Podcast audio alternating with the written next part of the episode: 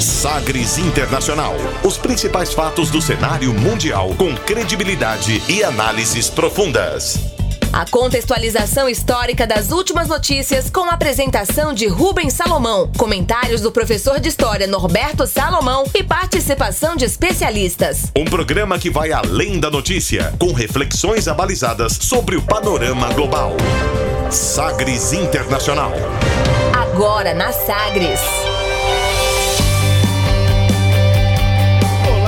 Seja muito bem-vindo, muito bem-vinda a mais uma edição do Sagres Internacional, essa 199, centésima, nonagésima nona edição do Sagres Internacional, edição de Natal. Eu sou Rubens Salomão e a partir de agora com você, ouvinte Sagres, os fatos precisos e análises credenciadas sobre os principais temas mundiais. Você confere nesta edição o tema do dia tri da Argentina, a política em torno de Kempis, Maradona e Messi.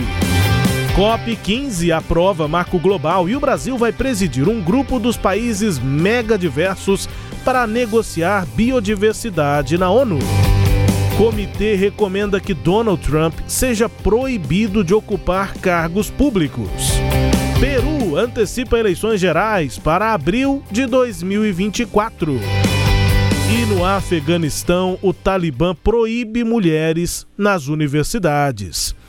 Esses e outros destaques aqui no Sagres Internacional, número 199, que já está no ar. Você conectado com o mundo. Mundo. O mundo conectado a você. Sagres Internacional. Como sempre, o programa conta com a produção comentários do professor de História e Geopolítica, Norberto Salomão. E aí, professor, tudo bem? Tudo bem, Rubens. Aquele abraço a todos aqueles que estão nos acompanhando. Satisfação sempre grande estarmos aqui. E estamos chegando ao final de mais um ano aí, né? Chegando o Natal. Desejar Feliz Natal a todos. Muita paz, né? Em família, com os amigos.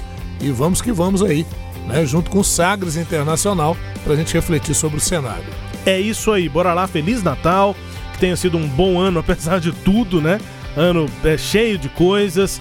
É, mas bora lá, 2023 está chegando, mas antes do novo ano tem mais uma edição. Nesse ano ainda tem a edição 200. Bora lá, edição 199 começando e a gente começa conferindo declaração de destaque nesta semana.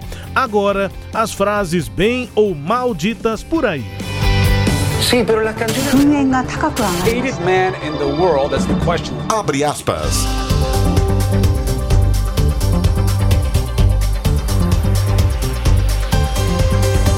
Abre aspas para a conclusão da COP15 em reportagem da Global News a Conferência da Biodiversidade da ONU, COP15, realizada em Montreal, no Canadá, com a presidência da China.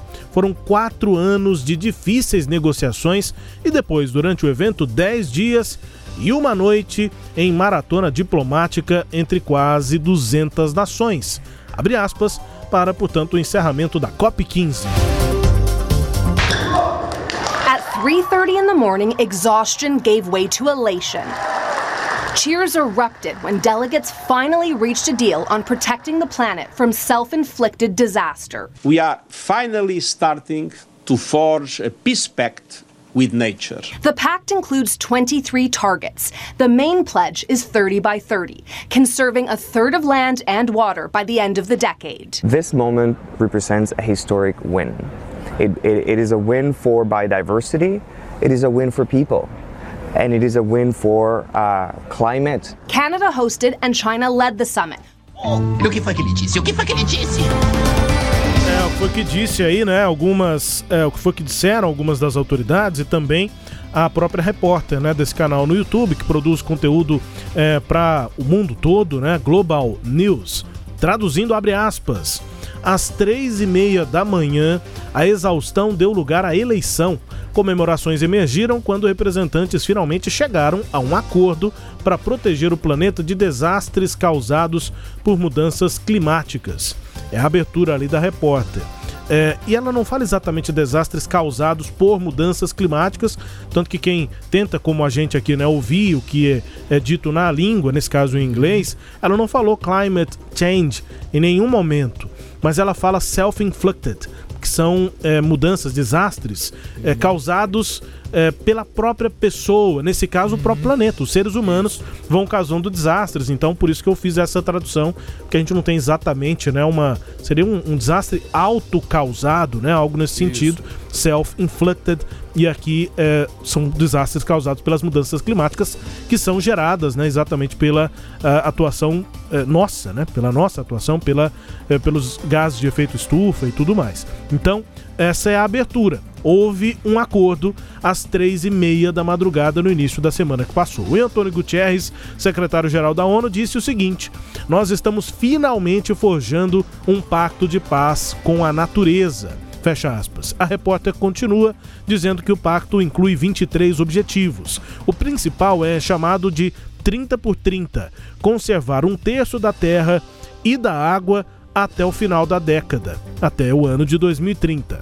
Ed Pérez, né, da Rede de Ação Climática do Canadá, um especialista né, ouvido pela reportagem, aponta que esse momento representa uma vitória histórica, uma vitória para a biodiversidade, para as pessoas e para o clima o Canadá sediou a conferência que foi presidida pela China. Trecho, portanto, dessa reportagem aqui no nosso quadro Abre aspas.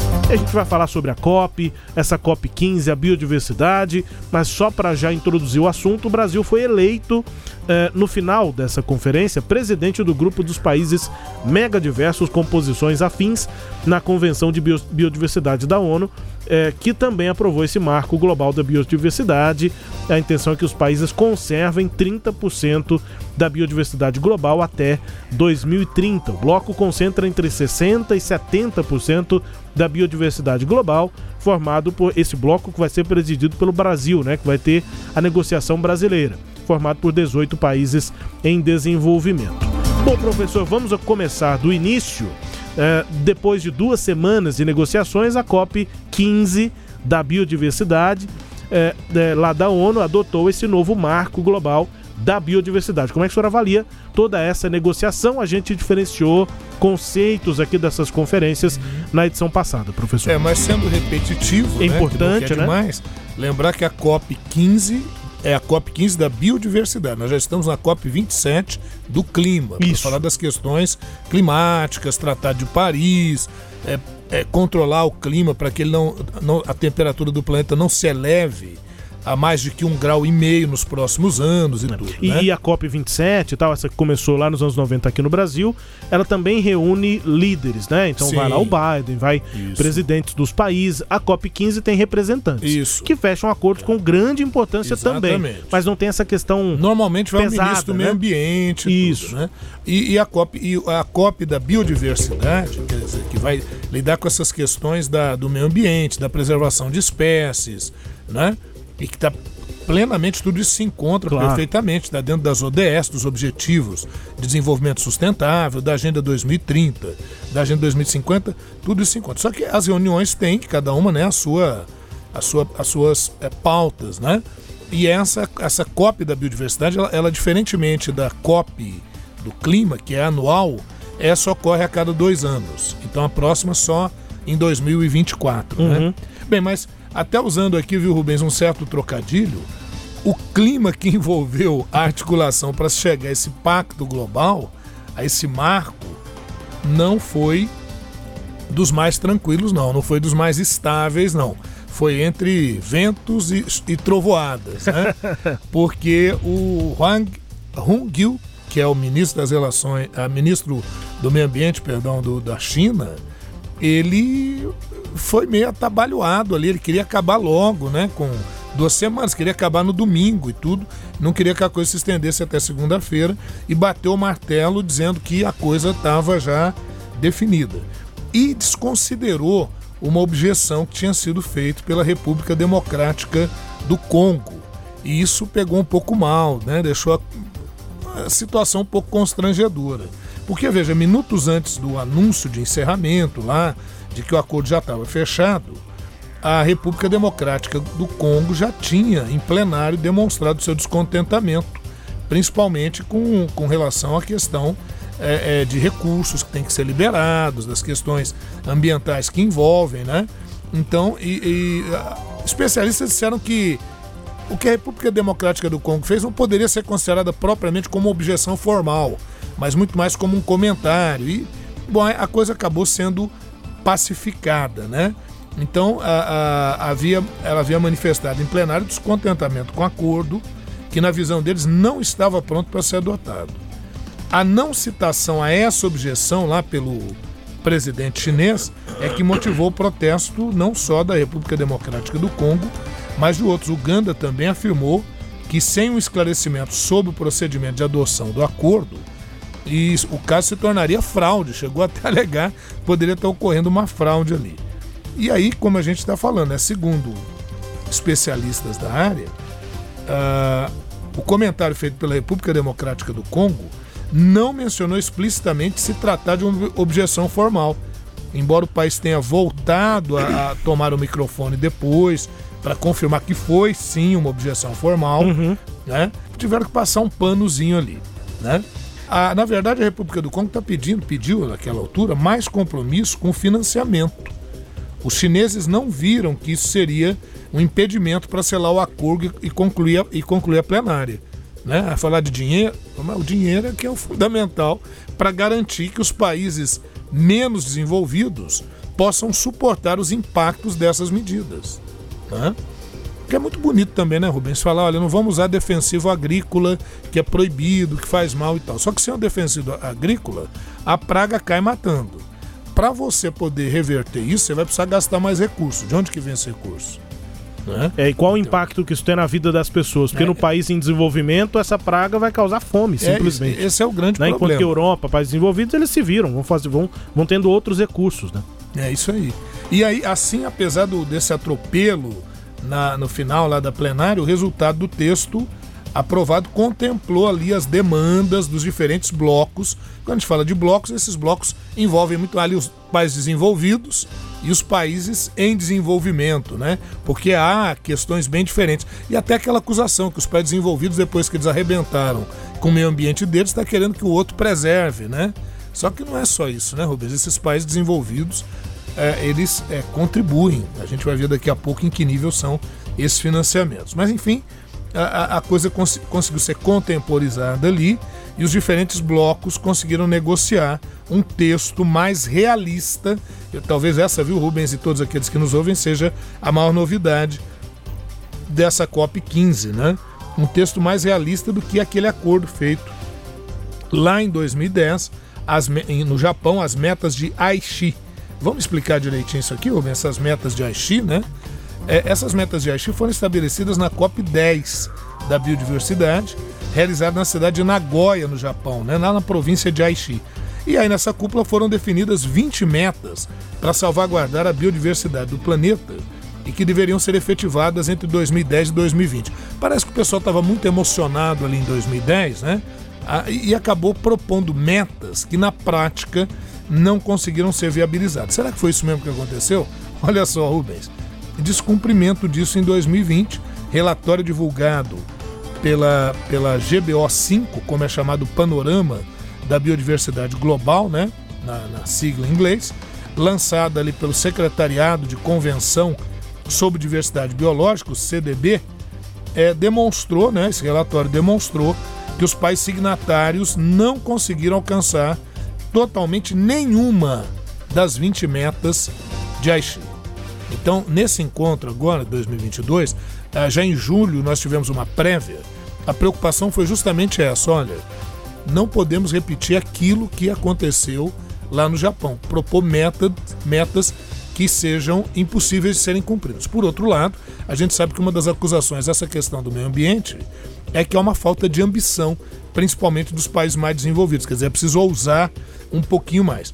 Bom, eu não vou falar aqui quais são as 20 metas, é, é, acho que dá para entender que é preservação da água, recuperação de ecossistemas e tudo, mas é, é, os fatores que impediram isso estão tanto relacionados a pressões provocadas pelos processos de produção e consumo, como as prioridades econômicas é, globais. Né? Então, nesse contexto, olha o destaque que nós vamos dar aqui. O que, que os caras vão destacar? Nesse contexto, destacou-se o fato de ter ocorrido subsídios nocivos para a produção na ordem de 500 bilhões de dólares. Olha bem, então quer dizer, não só as metas não foram atingidas, como ocorreram investimentos contrários a essas metas na ordem de 500 bilhões de dólares. É, isso impulsionou atividades que ameaçam o ecossistema, a diversidade biológica, a, a própria agricultura, a pesca. Né? É, enquanto isso, a disponibilidade de recursos financeiros, tanto públicos quanto privados internacionais, para tentar cumprir aquela agenda, foi é, na ordem de 78 a 91 bilhões de dólares. Então, bem aquém do que foi investido. É para é, meta, para investimentos mais nocivos, no caso. Né? Embora esses valores tenham se ampliado em relação ao fluxo de financiamento uh, em relação ao que se fazia antes, ele está bem aquém do que é necessário para que se faça cumprir as metas ambiciosas de Haiti. Por isso que nessa agora eles tentaram metas que sejam mais realistas. Né? Pois é, mas aí, assim, é, depois de todos esses atropelos, o que foi realmente estabelecido nesse novo pacto global é, da biodiversidade, professor?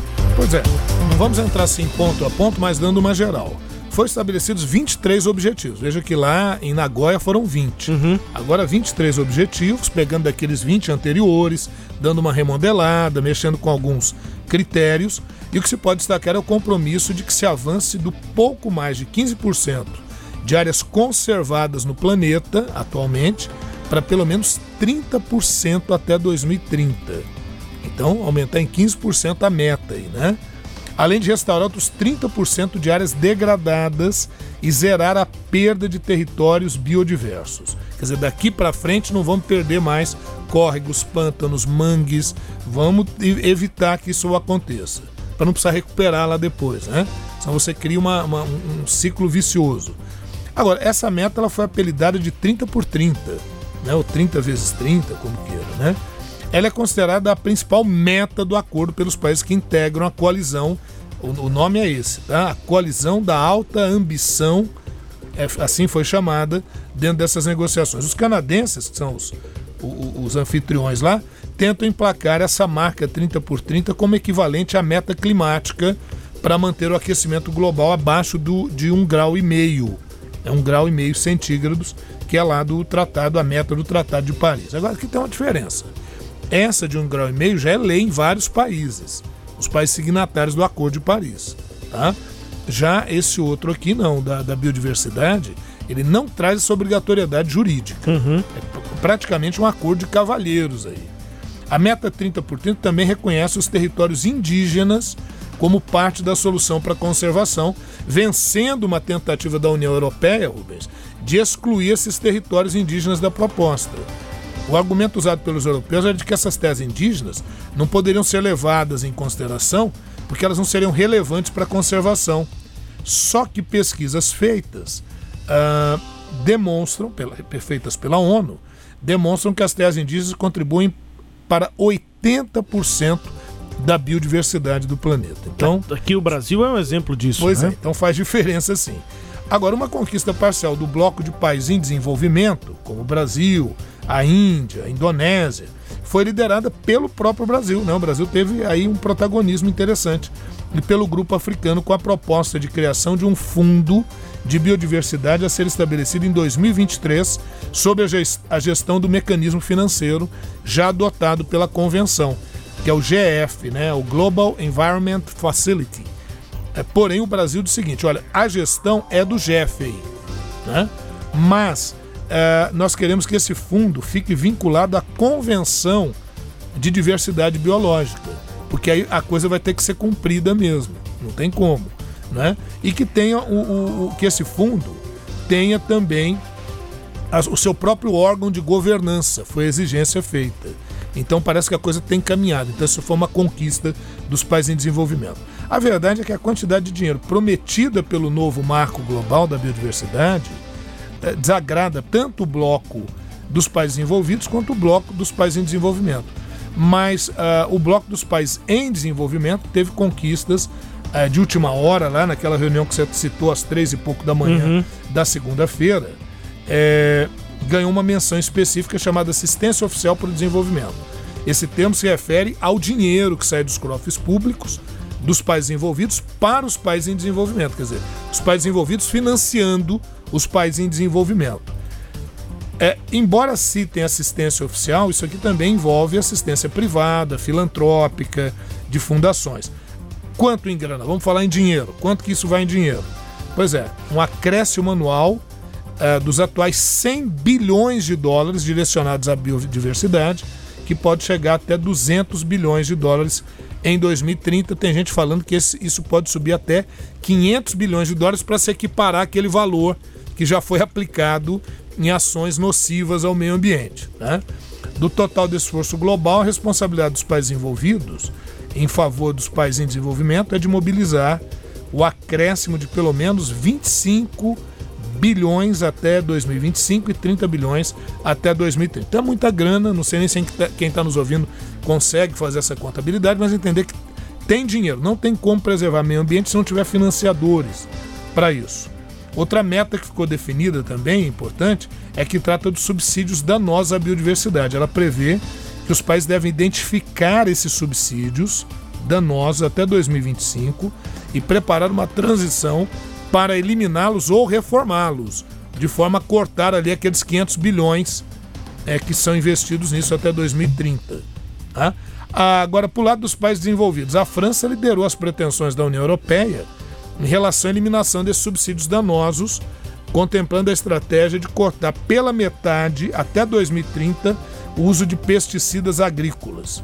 Por outro lado, houve oposição. Quando a França propôs isso, houve forte oposição. Adivinha de quem? Hum. Brasil, Argentina, Indonésia, os países que produzem commodities. Vai mexer com pesticida? Uhum. Quer eliminar pela metade? Não aceitamos. Aí muita discussão daqui e de lá. É, é, Chegou-se finalmente a uma conclusão. Ah, Passou-se para uma meta de descartar e combater pela metade a poluição e no lugar de prever a questão dos, dos pesticidas. Né? Então não, tirou pesticida no lugar colocou os produtos, qualquer produto que gere poluição para não ficar só em cima dos pesticidas, é aquele negócio que a gente já falou. Sem isso, sem os pesticidas, a agricultura de alto rendimento ela fica momentaneamente muito comprometida. Né? É, o problema que fica é, é o seguinte, para a gente concluir essa parte. Diferentemente do Acordo de Paris de mudanças climáticas, o marco global, eu já falei isso, mas reafirmo, ele não é ju juridicamente vinculante. O que, que significa? Que o país signatário não precisa tornar isso lei lá no seu país. Diferente do Acordo de Paris. Né? Então, como eu disse, fica um acordo aí de cavalheiros, isso pode comprometer aí a implementação dessas metas. Vamos ver em 2024 que avaliação, nós vamos ter novos dados, que avaliação vai ser feita de, de, de como esses, é, essas metas foram ou não uhum. efetivadas. Bom, professor, e um outro aspecto relevante da COP15 da biodiversidade lá da ONU foi a escolha do Brasil para presidir esse grupo dos países mega diversos, né? É, qual deve ser o papel do Brasil e a importância dessa escolha? Pois é, esses países mega diversos são os países que abrigam a maioria das espécies do planeta. Então, aqueles países em que você tem uma biodiversidade intensa. Os Estados Unidos está nessa. Só que nem todos os países mega diversos compõem o bloco que foi formado, que é um bloquinho aí dos países mega diversos afins, quer dizer, que teriam interesses comuns. Né? Esse, esse grupo foi feito em 2002, foi criado em 2002, e é, dentro desse grupo, né, é, é, os países desse grupo concentram 60% a 70% da biodiversidade global. Hoje são 18 países em desenvolvimento: a Bolívia, o Brasil, a China, a Colômbia, Costa Rica, República Democrática do Congo, o Equador, a Índia, a Indonésia, o Quênia, Madagascar, Malásia, México, Peru, Filipinas, África do Sul, Etiópia e Venezuela. Então, são só esses os países mega diversos? Não. Esses estão formando um bloco de países mega diversos afins. Vocês estão vendo que são países em, desenvolvimento ou que têm sérios problemas de distribuição de renda ou problemas econômicos e que tentam uh, uh, formar um bloco para fazer pressão. Né? A ideia é essa. Nos últimos anos, esse grupo não tem conseguido estabelecer posições de consenso, porque tem interesses conflitantes. Né? É, alguns países, como a Colômbia, Costa Rica, o México, por exemplo, são membros da OCDE, da Organização para a Cooperação e Desenvolvimento Econômico. Então tendem a se aproximar né, nas suas posições mais com os países desenvolvidos, como os Estados Unidos, por exemplo, o Reino Unido e tal. Enquanto que outros são grandes detentores de biodiversidade, como o Brasil, a Índia, a Indonésia. E aí vão priorizar circunstâncias muito mais nacionais do que e questões do agronegócio do que questões globais, do agronegócio, da produção de commodities, enfim. Dessa forma, o bloco tem sido apelidado, agora nessa última reunião, Rubens, nos bastidores, de, de ah. mega dispersos, ao invés de mega diversos. É. Mas olha que coisa, o Brasil, que já tinha conseguido contornar essas diferenças uh, em 2010, né? lá em 2010, aí você lembra que governo que foi, qual que era a pegada, que, qual que era a noção de meio ambiente, é quando os megadiversos mantiveram posições conjuntas sobre a repartição de benefícios dos da biodiversidade é, na negociação lá em Nagoya, no Japão, aquela que a gente falou que foi a COP10. Agora, o Brasil espera elevar o perfil do bloco e ganhar destaque na implementação de um novo marco global da biodiversidade. A diplomacia brasileira não prevê uma solução única, a ideia do Brasil é essa. Como é que o Brasil consegue consenso? Gente, não tem como a gente fazer uma solução única para todos nós. Então o que a gente pode propor é o quê? Soluções customizadas, né, sob medida de acordo com o país, desde que não agrida ou pelo menos não fira tanto aquilo que é a pretensão da preservação global. E, e, e essa aposta na coordenação brasileira é lógico que ela ganha maior ênfase agora com o resultado das eleições no Brasil e com aquilo que o novo governo pelo menos se propõe a fazer em relação ao meio ambiente, viu? É isso, missão brasileira, né, para o governo que vai começar e também para as metas que precisam ser buscadas depois desse acordo global lá na COP15, COP da Biodiversidade, realizada em Montreal, no Canadá, com a presidência da China, enfim, o professor isso. detalhou todo esse processo aqui no nosso quadro Abre Aspas. É, eu peço que aqueles que nos ouvem que eles é, entendam e tenham paciência, porque esse é um tema que ele é, é muito complexo e a gente tentou ao máximo torná-lo mais palatável para que se entenda o que está acontecendo. Mas em síntese é isso. Pais desenvolvidos e pais em desenvolvimento travam sempre uma queda de braço em relação a critérios para a preservação do meio ambiente, em relação ao financiamento que esses pais desenvolvidos devem realizar aos pais em desenvolvimento. É isso, né? Um assunto importante aqui no quadro Abre aspas, fundamental. E vamos pro tema do dia para falar de futebol e de política no Tri da Argentina. Navegando pelos mares da informação. Sagres Internacional.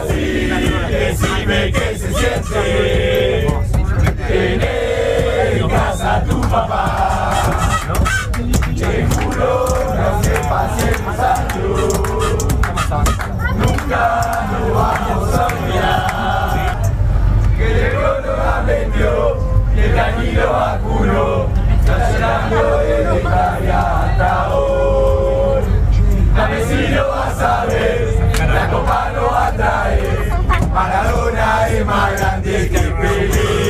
Não é, não é. Maradona não é maior do que o Pelé, mas nessa abertura aqui do tema, retomando essa musiquinha lá de 2014, Copa no Brasil, é, que já era uma música, né, uma melodia dos próprios clubes argentinos se provocarem, fizeram essa letra para argentinos provocarem o Brasil a gente já ouviu isso aqui no Sagres Internacional. Por que, que eu retomei para falar do Tri da Argentina? Porque lá em 2014, quando fizeram essa música, no último verso diziam exatamente isso. É, antes né, de que Maradona é mais grande né, que Pelé, é, diziam que o Messi vocês vão ver. Uma Copa ele vai nos trazer. E não é que o Messi trouxe. E é, com muita competência.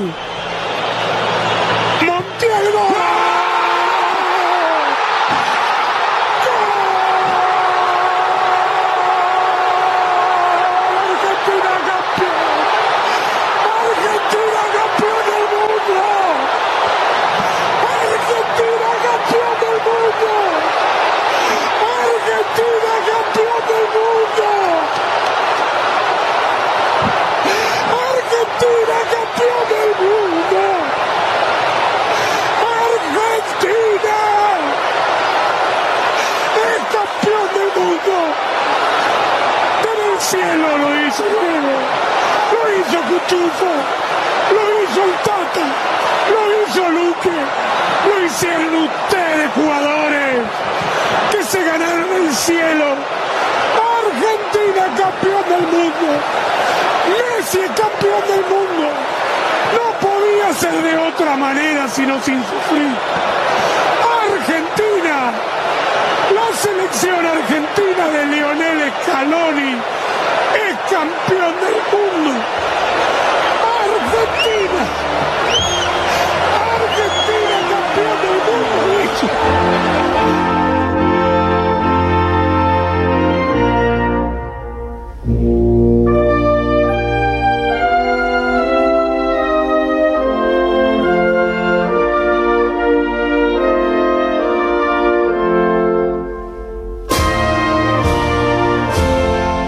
Enquanto ouvimos aí o hino da Argentina, é, tricampeonato dos hermanos na Copa do Mundo do Catar.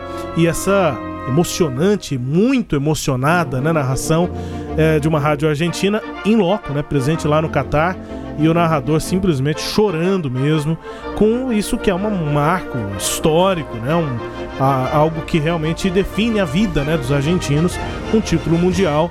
E ele colocando tudo isso na emoção e na voz da narração do momento em que o, a Argentina cobrava o último pênalti e era campeã sobre a França. É, e, e, a Argentina é muito sofrida, né, Rubens? E dramática, né? Porque é uma Argentina que veio, começou perdendo para a Arábia Saudita. Então muita gente já desacreditava, né, definitivamente, de qualquer condição. E depois alguns jogos também bem dramáticos, né, para poder chegar até aí. Mas estão de parabéns, Los Hermanos, os argentinos. É, nos encontramos na próxima Copa. Bom, e a gente vai falar né, sobre como esse, esse título e os títulos, né, os três campeonatos mundiais da Argentina, é, se relacionam com o contexto político, geopolítico, mas principalmente com a política do país. É, professor, a Argentina conquistou o tricampeonato, é, mas foi em 1978 a sua primeira conquista envolta em polêmicas e em um contexto de ditadura militar. Que elementos relevantes o senhor apontaria sobre a Argentina em 1978, no primeiro campeonato? Pois é, mas é isso, né? Inicialmente falar que a política e o futebol estão sempre vinculadas, estão sempre juntas, né? Intrinsecamente ligadas aí na, na América Latina, principalmente. O, os governos eles utilizam essa relação como instrumento de exaltação patriótica e nacionalista, como elemento até ideológico, né? É inegável que é, o futebol ele tem uma eficácia, o esporte de uma maneira geral, mas o futebol como uma ferramenta de controle de massas, como uma ferramenta, às vezes até para gerar uma ideia de coesão social, né? Coesão nacional. Quem nunca, né? Quem não se lembra da expressão a pátria de chuteiras, né? Então, isso é muito comum aqui para nós outros latino-americanos. E lá na Argentina não foi diferente. Agora, vamos voltar um pouquinho né, na história, no passado da Argentina e ver o seguinte. Lá em 1966, a Argentina ela já tinha passado por um golpe de Estado, né? Foi um golpe militar também. Houve uma ditadura que durou até 1973. E aí, crise econômica, todo aquele processo. O Perón, que estava na Espanha, o Perón que já tinha governado nos anos 40 e 50, a Argentina, é. O Perón, para a gente encaixar aqui, para quem está nos acompanhando, o Juan Domingo Perón, seria o que foi o Getúlio Vargas aqui no Brasil. Né?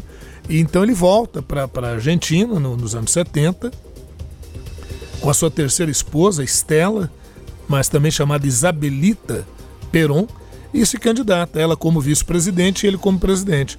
O Peron se elege, mas passado pouco tempo ele morre, já está com uma certa idade, e é a Isabel Peron que, que assume, a Isabelita Peron que assume, né? Só que justamente aí nesse momento a gente tem a crise mundial do petróleo. A primeira crise mundial do petróleo. E quem estava no governo, fosse da direita ou da esquerda, vai ser culpado pelas crises. É greves, ah, uma série de manifestações, e os militares se aproveitam desse momento, e a, os grupos de direita, grupos empresariais, para mais um golpe na Argentina. Então, em 1976, com a crise do peronismo, uh, acaba havendo um golpe é, militar, um novo golpe militar lá na Argentina. Os militares deram o nome de Processo de Reorganização Nacional para esse governo que vai estabelecer até 1983. Então, de 1966 a 1973, ditadura militar na Argentina. um curto período ali, digamos, democrático, de volta do peronismo, de 73 a 76, e aí de 76 a 83, de novo, ditadura militar na Argentina. Então, é pouca ditadura lá, né? Em meio a tudo isso, muita repressão, muita tortura, muitos desaparecidos. A ditadura argentina era administrada por uma junta militar que escolheu Jorge Rafael Videla como presidente do país. E o que se viu no país nesses sete anos foi tudo isso que a gente está falando, de perseguição política e tudo, né? Líderes de grupos políticos de oposição, movimentos sociais revolucionários, assim como sindicalistas, sacerdotes, intelectuais, advogados, estudantes, defensores dos direitos humanos, entre outros, foram sistematicamente perseguidos. Sequestro, tortura física, psicológica, desaparecimento de cadáveres foram práticas comuns nessas, dita nessas ditaduras da Argentina, né? nessa última e, e anteriores que nós tivemos. Estima-se que nos seus sete anos de duração, cerca de 30 mil pessoas tenham sido mortas pelo terrorismo promovido pelo Estado ditatorial é, que se instalou na Argentina. A sociedade foi silenciada pelo terror, muita censura, e no âmbito econômico, a ditadura argentina, assim como a brasileira, a chilena, contribuiu para o empobrecimento da população porque não houve distribuição de renda. Ao contrário, a renda passou a ser concentrada nas mãos de uma elite. Foi lá em 66 que a FIFA definiu a Argentina como sede da Copa do Mundo de 78. E aí a junta militar, é, que tinha assumido ali em 76, composta pelo Jorge Rafael Videla, pelo almirante Emílio Maceira e pelo brigadeiro Orlando Agusti, intensificou a preparação para que a Copa fosse mais um instrumento patriótico do regime ditatorial. Los equipos participantes se presentaron y fueron recibidos por el teniente general y cabeza de la Junta Militar de Argentina, Jorge Rafael Videla.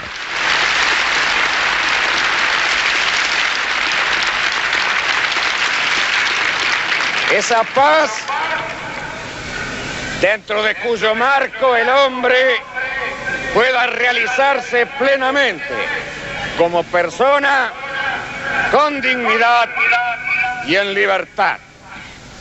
En el marco de esta confrontación deportiva caracterizada por su caballerosidad,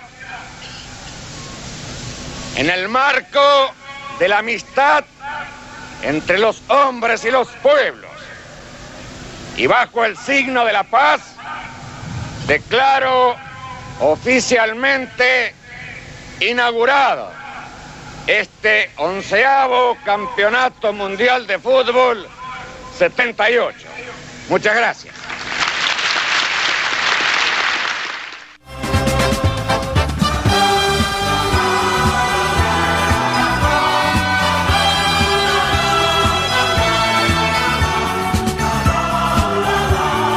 Nós ouvimos aí a abertura da Copa, né? Um discurso de abertura aí do Videla e na sequência a música tema, o hino da Copa, né? A gente tem isso até hoje, mas acho que as músicas hoje marcam menos. Algumas Copas elas é. marcam mais, ficam na nossa cabeça. A gente waka lembra. Waka. A Waka Waka, né? Enfim. Mas não é toda a Copa, essa última, por Sim. exemplo, a gente nem, nem é. marcou direito qual era a música. Em, em outras, né, não. Aí realmente fica uma, uma cançãozinha que fica na nossa cabeça. Essa como foi o primeiro título, ainda é uma música muito importante para a Argentina.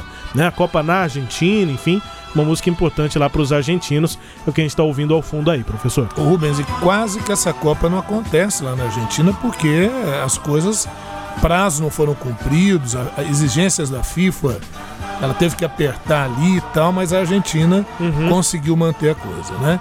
E, e essa Copa, se eu não me engano, ela foi a primeira Copa sob a gestão do João Avelange, o brasileiro João Avelange, à frente da FIFA. Né? E o governo militar investiu massivamente. E, aí vem acusações de superfaturamento, desvio de verba pública, né, escândalo e suspeitas de fraude, inclusive no resultado dos próprios jogos. Teve o jogo famoso da Argentina contra o Peru, que é considerado um dos grandes escândalos em Copas do mundo, né? E, e tudo sob um forte controle estatal, viu, Rubens? E por conta disso é que a, a, o governo né, vai se aproveitar de toda essa condição. e vai querer- criar uma memória oficial, vai criar uma propaganda muito forte sobre isso, porque a Copa acaba, né, Zé? Já acabou aí. Os militares lá, o regime militar, ficou pensando como é que a gente pode estender isso por mais tempo. É um mêsinho É, só. garantir. Não, eu, eu digo assim, garantir essa memória. Claro. Do, porque, principalmente com o êxito que houve da Argentina.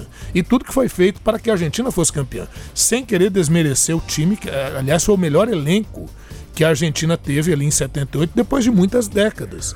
A Argentina teve um- um- jogadores muito importantes na década de 40 e 50, mas estava no período da Segunda Guerra Mundial, então eles não puderam participar de Copa, não teve Copa. E aí depois vieram bons jogadores, mas assim, isolados. Mas você reunir Mário Kempes, né, o Fijol, que foi o goleiro, né, é, é, é um elenco passarela, né, Daniel Passarela. Então, é, é- foi um elenco que tinha suporte. E o Maradona não tá nessa? No Maradona tinha 17 anos, 17 para 18 anos, e o, o- o- o treinador da época, o César Menotti, não é o cantor. O César Menotti, que era o treinador, foi jogador de futebol nos anos 60. César Menotti achava que o, o Maradona era muito novo, era muito inexperiente. Só que no campeonato argentino na época, o Maradona ainda jogava na Argentina, o Maradona já barbarizava, era a menina dos olhos e tal, né? Lembrou aquela, aquela polêmica que houve quando não levaram o, o Neymar e o, e o- e o- Paulo Ganso, É. né? Aquela turma para Copa de 2010, o técnico era o Dunga. isso. Então, mais ou menos a- teve uma polêmicazinha assim na época. Pois é, com a vitória emocionante da seleção argentina sobre a seleção holandesa na prorrogação da final, o, o placar ficou em 3 a 1 o regime militar, valendo-se de propagandas, conseguiu momentaneamente melhorar ali aquela imagem, tanto internamente quanto externamente, e gerar uma ideia assim de coisa, tentou gerar uma ideia de coesão nacional, né, todos juntos. Olha como é que a gente é vitorioso, quer dizer, ah, tentou usar isso, né? Por outro lado, a realização da Copa lá na Argentina, com a presença da imprensa e tudo, permitiu que as vítimas de violações de direitos humanos e seus e familiares desaparecidos eh, contassem, né, essas histórias viessem à tona. A maior divulgação dos crimes cometidos pela ditadura gerou pressão sobre a junta militar que governava lá o país e eles tiveram que acabar cedendo às pressões da Organização dos Estados Americanos, a OEA, que mandou para lá uma comissão interamericana de direitos humanos é, que vai investigar, né, que começou a investigar esses casos. Agora, às vésperas da chegada dessa comissão, lá em setembro de 79, o governo militar lançou uma campanha de distribuição de adesivos e bandeirinhas com a frase Os argentinos são humanos e direitos. Que é aquela velha e canastrona inversão né, que se faz né, com relação ao que são os direitos humanos. A reação da ditadura, é óbvio, foi uma tentativa de melhorar a imagem e tal, mas isso não impediu que a, a Comissão Interamericana de Direitos Humanos revelasse, detectasse o seguinte: 5.580 denúncias foram enviadas a essa comissão.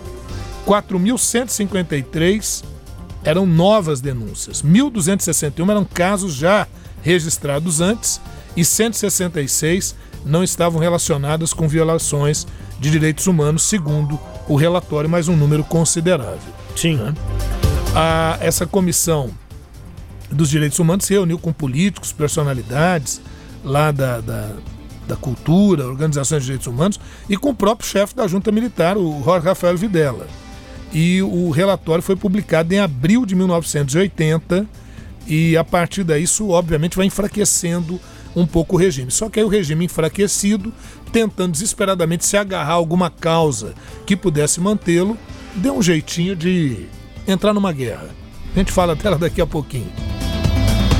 y también nos han dado alegrías, que es lo que necesitamos. Se dice que somos demasiado melancólicos y que en circunstancias como estas, donde todavía tenemos que superar muchos problemas, es necesario un poco de alegría. Y esta alegría la brindan ustedes al pueblo argentino y la brindan a todos los argentinos.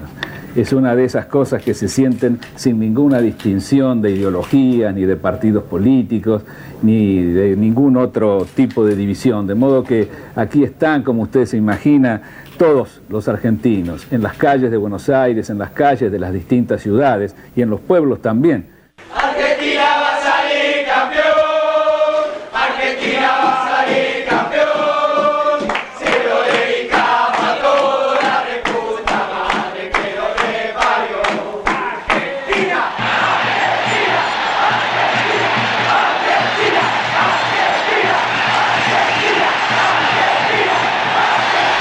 Todo. Yo quiero que Menem sea el, el mejor presidente que tengan los argentinos de acá, no sé, al 3000. Quiero, quiero que, que, que Menem sea realmente que, el que dé las soluciones que, que Alfonsín no dio. Eso, eso es lo, que- lo que quiero, pero tampoco le, con esto le echo la culpa a Alfonsín, porque esto ya estaba medio en camino a, a a tener la crisis que tenemos hoy, ¿no? Aí chegou o bicampeonato em 1986, eh, professor, e a gente, para contextualizar aqui, né, ouvimos o Raul Alfonsin falando de alegria, uma alegria sem ideologia política, que todos os argentinos fiquem bem, né, alegres e tal. Dizem que o argentino é melancólico, nada disso. É importante a Copa, inclusive, para a gente sentir essa alegria, independente de lado político. O Alfonsin tentando usar a Copa, né, para juntar ali interesses na Argentina. Essa declaração ele estava ao vivo na TV lá argentina conversando com um periodista, né, com um jornalista falando exatamente sobre a realidade do jornalista que estava no México acompanhando a Copa, já no meio da Copa ali, a Argentina vencendo os jogos, a alegria crescendo, né, Uhum. com a passar ali da, da competição, e aí o presidente conversando nessa, nessa transmissão, mandou depois um abraço pro Passarela e tal, mas não mandou abraço pro Maradona não, que Uhum. foi a estrela da Copa de 86. Aí depois a gente ouviu o seguinte, é, antes desse som de estádio, Argentina, Argentina, é exatamente é, torcida argentina lá no México durante a competição. é, antes disso foi vestiário da Argentina. Era o Maradona puxando os gritos ali de que a Argentina vai ser campeão, ah, vai ser campeã. A Argentina vai ser campeã e tal. Era o Maradona ali no vestiário, um som do, da torcida do- é, da- dos próprios jogadores, comissão Sim. técnica e tal. Manifestação da própria equipe. Isso, ali nos vestiários Rubens, depois de uma pra, vitória. Só para localizar quem está nos acompanhando, Hum. aí nesse momento nós não estamos mais no processo de- do regime militar. Eu vou construir o histórico aqui e tal. Nós já estamos na Copa de 86 lá no México. Então o, Ra o Raul Alfonsin foi o primeiro presidente a ser eleito depois daquele período do regime militar. Ele não é peronista, ele era da União Cívica, que é um outro partido lá, que seria uma espécie de PSDB, digamos assim, por lá, para você ter uma ideia. E, e, obviamente, ele está tentando a- a- um consenso na nação, porque sai muito polarizada, né? Depois da, da- da- da- do regime militar, até porque lá na Argentina, diferentemente do que ocorreu no Brasil, os militares e também ah, ah, membros de esquerda que tiveram fei- tivessem feito algum atentado, todos foram julgados e punidos. O, o Jorge Rafael Videla, do qual nós falamos, ele morreu na prisão. Pois é. Bom, e depois de termos ouvido essas vibrações da torcida e também do Maradona e da equipe ali nos vestiários, uma entrevista do Maradona falando sobre política em 1989. né? Então, três anos depois Sim. da Copa, é, de- é, na vitória ali, falando sobre a perspectiva de um governo do Menem. Isso. É, e aí ele é perguntado, e aí o, o jornalista fica meio assim, numa entrevista coletiva, né, de perguntar sobre política, ele não, eu falo sobre tudo. O Menem, inclusive, acredito que vai fazer um bom governo, tomara que faça um bom governo, é melhor do que o Alfonsin. O Alfonsin não deu, né? Enfim, uma, uma resposta, essa resposta que a gente ouviu aí, o Maradona falando isso É. aí em espanhol. É, até porque o Menem seria assim aquela ala da. da- de centro do peronismo, né? Uhum. No- difer- O peronismo é um partido de oposição à União Cívica. Centro-esquerda. É, então. Se bem que o peronismo tem vários matizes, tem vários espectros dentro do próprio peronismo. Tanto é que ele se choca. É o caso hoje da vice-presidente com o Alberto Fernandes, que é o presidente, né? A vice-presidente, a Cristina Kirchner, que são, são alas. Dentro do peronismo você tem vertentes bem, bem variadas, algumas até se opõem. Em meio a essas contextualizações aqui, professor, a realidade na Argentina tinha mudado em 86, em comparação com o que o senhor apresentou aqui eh, no primeiro campeonato mundial, né, em 1978. Qual era a realidade em 86 diante dessa figura do Maradona, né, o presidente Alfonsin, enfim?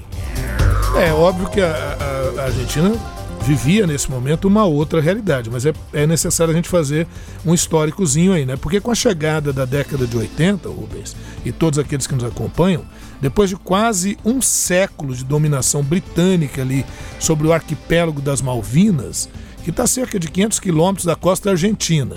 Quer dizer, está longe, bem longe da Inglaterra, mas também não está tão perto da Argentina também, né? É, a ditadura militar argentina, que estava em processo de decadência, ali no finalzinho dos anos 80, decidiu promover um plano para retomar o controle sobre o território, uma forma de fazer um chamamento patriótico Né? E é importante ressaltar que nessa época a ditadura argentina, então comandada pelo general Galtieri, aí já era o, o, o outro general, se via pressionada pelos problemas sociais, econômicos que colocavam ali a Argentina numa, digamos, saia justa, né? Dessa maneira, o plano seria uma forma desesperada de recuperar a imagem do governo em meio a essa guerra. O alto comando do governo argentino, Rubens, elaborou uma operação chamada Operação Rosário. E essa Operação Rosário era uma forma de, de estabelecer as estratégias ali para que as forças militares argentinas pudessem atuar. E, paralelamente a isso, a Argentina achava, coitadinha, que poderia contar com o apoio do Brasil, de outros países das Américas, é, dos Estados Unidos, mas acabou ficando isolada, né? A, a, a, Argentina acabou sendo derrotada num curto espaço de tempo. É uma, é uma briga de, de, de Golias, né? Contra, do, do Davi contra Golias, né? Do pequenino lá contra o grandão. E nesse caso o pequenininho não conseguiu vencer, não. Ah, com o fim do regime militar, é, a, a, a, derrota gerou uma crise ainda maior para o regime militar. Os militares foram obrigados a abrir, fazer o processo de abertura para que houvesse eleições presidenciais na Argentina. E quem foi eleito em 30 de outubro de 83 foi o Raul Alfonsin. É, derrotou um peronista na época. Você uhum. vê que uhum. não foi nem o peronismo que veio assim de cara. Na mesma semana, olha o que, o, o, o Alfonsin faz. Na mesma semana ele assinou um decreto que ordenava o julgamento das juntas militares e de líderes guerrilheiros, quer dizer, tanto de um lado quanto para o outro. Então vão ser punidos. Né? Também criou uma comissão nacional para desaparecidos. Acho que todos conhecem Las Madres de la Plaza de Mayo. Isso. Hoy se habla las abuelas. Hoje são as avós Sim. da Praça de Maio. É porque tem pessoas que até hoje você não tem notícia delas. E elas ficam na praça ali. Na praça se manifestando. O número delas, então, as mães da Praça né? de Maio, depois hoje as avós é. da Praça de Maio, né? E o Alfonsin criou essa comissão para detectar, verificar onde é que estavam esses desaparecidos e tudo. Vai fazer todo um levantamento das denúncias sobre os abusos do período da ditadura e essas denúncias ocorreram e foram fundamentais para a condenação de militares nos anos que vieram. Então eles foram punidos. É bem diferente do que ocorreu aqui no Brasil, em que se tentou uma anistia ampla, geral e irrestrita. Até hoje é discutível os efeitos disso, né? Ah, agora, as ações eh, do Alfonsin, obviamente, não agradaram os militares, não agradaram os setores de direita que apoiaram o governo militar, em função disso, ele sofreu algumas tentativas de golpe no seu mandato, mas conseguiu se manter ali firme. E aí, uma, uma curiosidade, um momento importante ali, na época o presidente no Brasil era o José Sarney, e eles então assinaram tratados de integração comercial, tratados bilaterais Brasil-Argentina, que vão ser a base depois para o Tratado de Assunção, uh, aí já era o governo Collor, em 91, para a criação do Mercosul. Né? O governo Raul Afonso é, também ficou marcado por uma profunda crise econômica e isso desgastou muito o governo dele. É, tanto é que a dívida externa é, que ele herdou dos militares de governos anteriores praticamente é, engessou o governo. Você vê que a Argentina vive é uma constante crise. Nós fizemos alguns episódios já sobre a Argentina, Sim. sempre tratando disso. Uh, enfrentou 13 greves gerais no período de governo é, dificuldade muito grande na relação com os empresários e com os banqueiros, que faziam tudo para boicotar, para sabotar o governo dele, para que realmente caísse. E aí, no último ano de governo, para você ter uma ideia, a inflação na Argentina atingiu no acumulado 4.923%. Para você ter uma ideia. Quer dizer, em meio a tudo isso que você tem, a Copa em 86 lá. As eleições de maio de 89 ocorreram, o Carlos Menem, peronista, venceu, e ele renunciou antes de terminar o mandato. Tinha condição mais de continuar, antecipou a transferência. Bom, né? Quando o cara tem essa consciência de ver que o governo dele perdeu a, né, a, eficiência, que ele vai causar mais crise se ele continuar no governo. Ele teve essa consciência, fez isso e o Carlos Menem assumiu. Bom, em meio ao governo do, do Raul Alfonsin, em 1986, a, a derrota da Guerra das Malvinas era um potente, né? Combustível na rivalidade nesse jogo. Mas não, não foi só aí não, viu, Rubens? Veja que já havia uma rixa eh, desses dois times desde a Copa de 66. Olha que 66 foi aquele golpe militar que eu citei. 66 teve a Copa lá na Inglaterra, na Terra da Rainha, e houve uma partida entre Inglaterra e Argentina. E além de troca de palavrões e de pancadaria, que foi para tudo quanto foi canto durante aquele jogo, pancadaria no jogo. Não teve briga, né? No, jogo mesmo. De pesada mesmo um no outro. O jogador argentino Ratim zombou da bandeira inglesa e também sentou no tapete vermelho exclusivo da rainha. Isso acabou acirrando, né? Uma rivalidade futebolística entre os dois países. E aí, comandada pelo Diego Maradona, a Argentina conquistou o título da Copa do Mundo em 86, uma campanha impressionante, sete jogos disputados, uh, seis vitórias, um empate, 14 gols marcados, apenas cinco sofridos e, obviamente, o destaque não é nem o da decisão, né? O destaque vai para o jogo das quartas de final, Argentina e Inglaterra 2 a 1 o gol La de Dios do, do Maradona e depois aquela que ele sai antes do meio-campo, driblando, percorre 55 metros a uma velocidade média de 29 km por hora. O baixinho estava voando. Né? impressionante, impressionante, né? Copa de 86, bi da Argentina e aí veio o tri. Hoy leí en un diario Alberto Fernández, el segundo presidente que no recibió a un equipo campeón mundial de fútbol. Y puede ser. Y tal vez tenga que ver con esa decisión que siempre tomé de no mezclar la política con el fútbol. Cada vez que la política se mete en los clubes es para arruinar la vida de los hinchas. Esse é o Alberto Fernandes numa entrevista à rádio Com Voz de Buenos Aires. É, e ele falando o seguinte: eu até vi um. É, ele conta uma história maior, peguei um trecho menor, uhum. mas ele conta a história dizendo o seguinte: olha, coloquei a, uh, os palá palácios do governo à disposição para os jogadores voltarem né, do Catar aqui para comemorar o tricampeonato. É, houve uma decisão de que houve, haveria uma com, comemoração um pouco mais rápida e que aí o principal seria uh, o desfile em carro aberto e que não, não, não se utilizaria o Palácio do Governo. E aí eu até li, aí é o que a gente acabou de ouvir, ele conta nessa entrevista por telefone para a rádio, eu até li no jornal que eu seria o primeiro presidente a não receber uma equipe campeã do mundo na história da Argentina. Os outros dois receberam. Né? O, o Alfonsin e o Videla receberam a equipe campeã. É, e eu seria o primeiro a não receber. E pode ser. Pode ser que, que seja isso mesmo, não, não, não tem problema. Isso tem inclusive a ver com a decisão que eu sempre tomei de não relacionar política com o futebol. Foi o que disse o Alberto Fernandes, uma declaração que repercutiu bastante é, porque há quem relativize nessa né, é, decisão, essa declaração de que ele não relaciona uma coisa com outra, mas foi o, a opção que ele tomou de discurso para dizer que não receberia a equipe argentina campeã, tricampeã lá é, no governo da Argentina. E aí, é, o ídolo, Maradona, Kempis lá atrás, tantos ídolos argentinos, dessa vez é Messi. E o Messi e a política? Muchas veces dije, mi sueño es jugar en Newell, pero pero no sé qué va a pasar.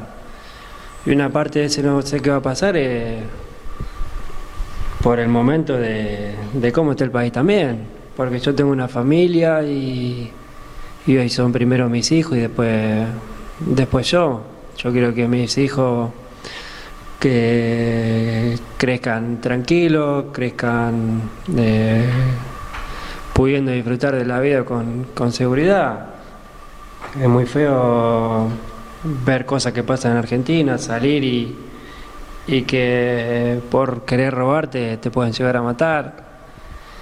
Y vos ves todas esas cosas y decís, ¿cómo voy a llevar a mi hijo ahí si, si acá en Barcelona estoy, tengo todo, estoy tranquilo? Lo que más quiero es vivir en Argentina.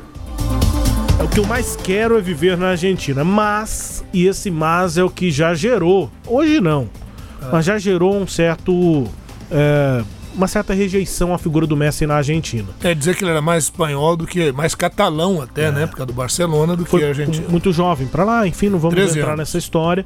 É, o fato é que declarações como essa repercutiram muito mal e essas são as declarações que ele dá quando dá sobre política, né? Perguntado sobre é, o fato dele poder ou não voltar para a Argentina jogar no News Old Boys, né? Que foi o, o, time que teria o revelado, mas que não bancou o tratamento hormonal para que ele crescesse. O Barcelona que fez isso e tal. Não, meu sonho é viver na Argentina, mas eu tenho uma família.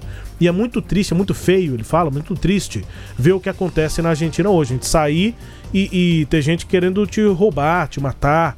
Né? Eu quero, minha família é minha prioridade, eu prefiro, é, quero ver meus filhos crescerem com tranquilidade, com segurança é, e que esses, ser, esses seriam motivos para que ele não voltasse para a Argentina. Essa declaração tem mais ou menos 5, 6 anos.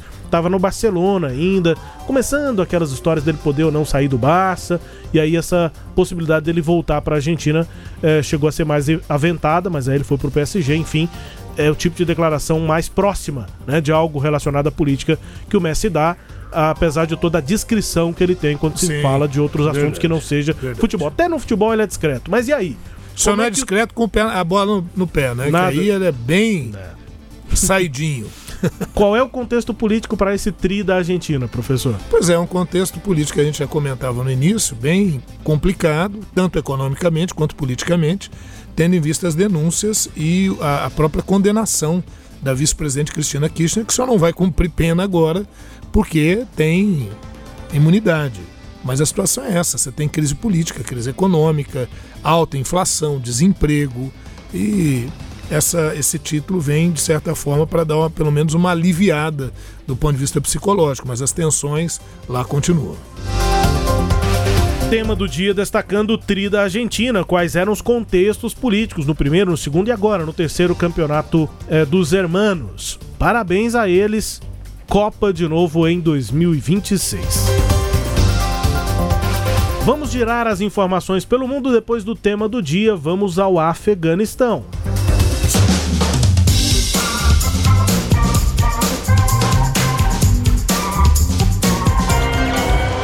Velas ao mar. E a notícia é extremamente preocupante, né, professor, lá no Afeganistão, porque a decisão do Talibã é de é, fechar universidades para mulheres é uma carta do ministro do Ensino Superior. O ministro diz que a mudança entra em vigor imediatamente e deve ser seguida até que surja um novo aviso. A definição, determinação, restringe ainda mais o acesso das mulheres à educação formal, uma vez que mulheres, que pessoas do sexo feminino já eram excluídas do ensino médio. Agora também ficam fora das universidades.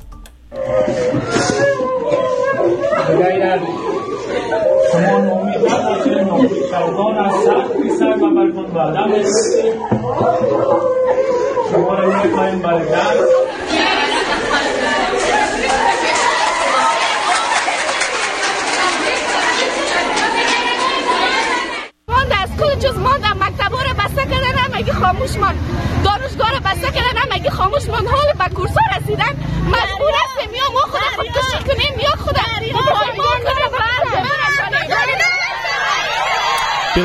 Aqui, a gente ouviu um vídeo feito em uma sala de aula numa universidade eh, de Cabul, em que uh, o professor anunciava a decisão que vinha do ministro superior da educação e as alunas chorando, porque elas Sim. teriam que sair naquele momento e voltar para casa e não voltar mais para a universidade, as alunas chorando, e o vídeo foi feito nessa sala de aula. Depois, é, um, um, um, áudio em que não dá para ouvir tanta coisa, né? Só um ambiental e depois um aplauso um pouco discreto, é porque alunos de uma faculdade de medicina, homens, se recusaram a fazer a prova final agora, é, nessa semana de final de ano, a última prova é, do semestre, eles se recusaram a fazer a prova, saíram da universidade, uh, andaram para a rua, foram embora da universidade em protesto ao fato nessa determinação de que as mulheres não poderiam mais, as colegas, não poderiam continuar o curso de medicina. E por último, uma, um vídeo gravado por uma é, estudante, né, protestando, dizendo que era um absurdo, que isso não poderia acontecer, pedindo apoio inter internacional para que medidas como essa não vingassem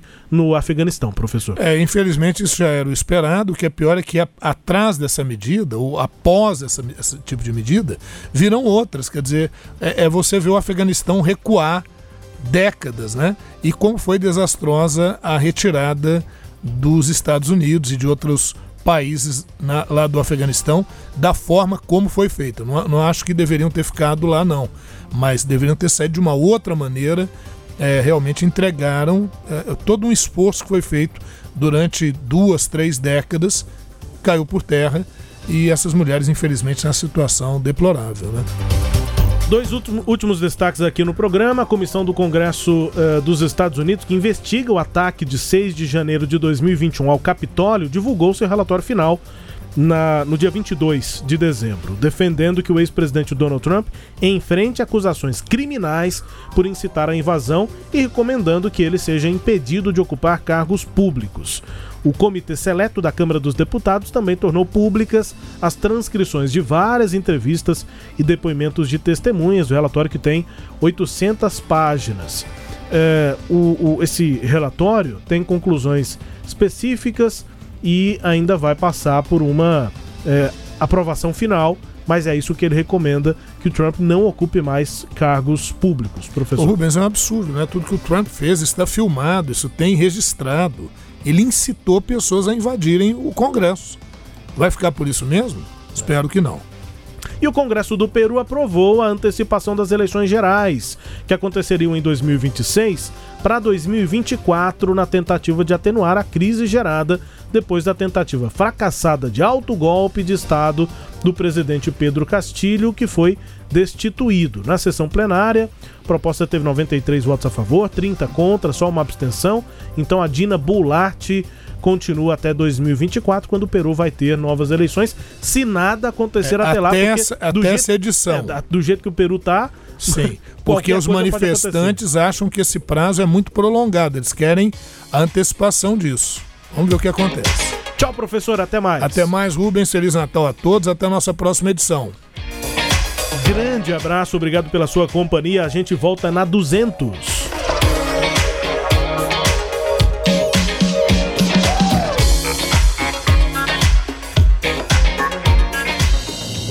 Você ouviu Sagres Internacional. Os principais fatos do cenário mundial com credibilidade e análises profundas.